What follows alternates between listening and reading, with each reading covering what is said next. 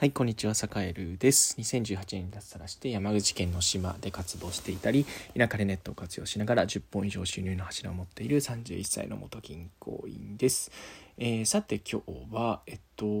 まあ、人と違う人生を生きたければ、えー、決定権を他人に委ねるなというテーマでお話をしようかなと思います。えー、とねもう本当にタイトルの通りなんですけどなんだろうな、えっと、結構あの世界でもねあの各言う自分も、えっと、ちょっとね自覚があるんですけどなんかね、えっと、誰かが正解を持ってるっていう風に結構社会人何年目ぐらいまでだろうな3年34年4年目ぐらいまでかな下手すると思ってたんですよね勘違いしてたんですよね。なんかこう、えー、自分のする仕事の正解はなんとなくこう上司が知っているしまあえー、お客さんがこうしたらなんかこう正解なんじゃないかみたいな答えを持っていたり、まあ、世の中的にこうしたらいいんじゃないかっていうまあなんか正解なんか解くべき問題があってそこに正解があるっていうふうにずっと思ってたんですよね。うんなんだけど、えっと、とある、まあ、なんだろうな、2つ、えー、まあ、資産運用を始めたことと、それから、えー、そうですね、まあ、自分自身の人生を、まあ、結婚によって、まあ、どういうふうに生きるかっていうことを、こう、あの、考え始めたあ時に、まあ、結局なんだろうな正解まあその人生における正解だったり自分のやりたいことにおける正解生き方における正解みたいなのっっていや本当に答えないんだなっていうことをこう改めてその時気づいたんですよね。なんかこうこうやって話すとすげえ当たり前のように聞こえるかもしれないんですけどなんかねあのうーんそうだなこれってやった方がいいですかっていう風な質問をしたことのある人を結構心当たりあると思うんですけどそれはじゃああなたはえっとね例えば私にえー、なんかそういう質問した時に「あそれやんない方がいいよ」って言われたら「じゃあやんないの?」って話だったりしてえっと例えばなんだろうな地方移住した方がいいかなと今思ってるんですけどどう思いますか？じゃあ僕がそれした方がいいよって言ったらするんですかと。あなた自身の意思はどうなの？っ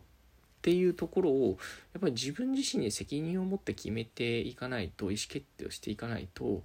あのー、どこまで行ってもそのなんだろうな。誰かが決めたレールに乗っかってえー、なんだろうな、えー、その辺の人とまあなんかこう言い方悪いな。何だろうな。まあ、いわゆるその昭和的なこうなんだろうな。みんなでえっとまあ右向け右じゃないけど同じ方向を向いて、まあ、同じような人生を生きていく、まあ、それがね別に悪いことでもないしそれが何だろうな、えー、深く考えなければそれがそれで幸せっていう時も人もねいると思うしそれも価値観それぞれだと思うんですよね。だからそれを決してバカにするわけではなくてただねあのなんか自分自身がやりたいことがあるんだってたりとか何、えー、ていうかね生きたい生き方があるのであればその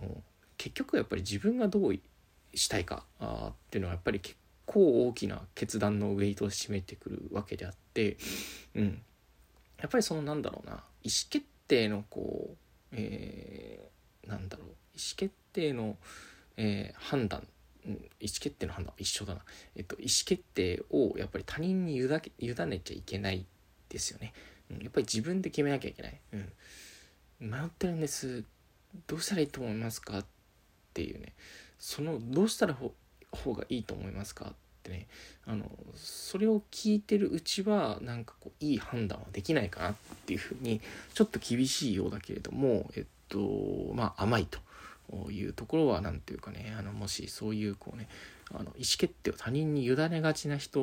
はちょっとね注意が必要かななんてことを思ったりしてます。じゃあそのね相談した人が「あじゃあ行ってみなよ」って言ったらあなたは行くのかと。ねあのやめときなよって言ったらじゃああなたはやめとくのかっていう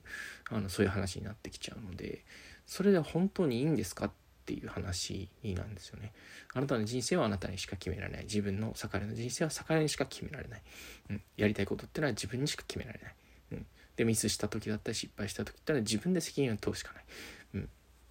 あのそういうところにやっぱり向き合っていかなきゃいけないなと思った今日この頃でございます。というわけで、はい、え、ー、と今日も頑張っていきましょう。それでは。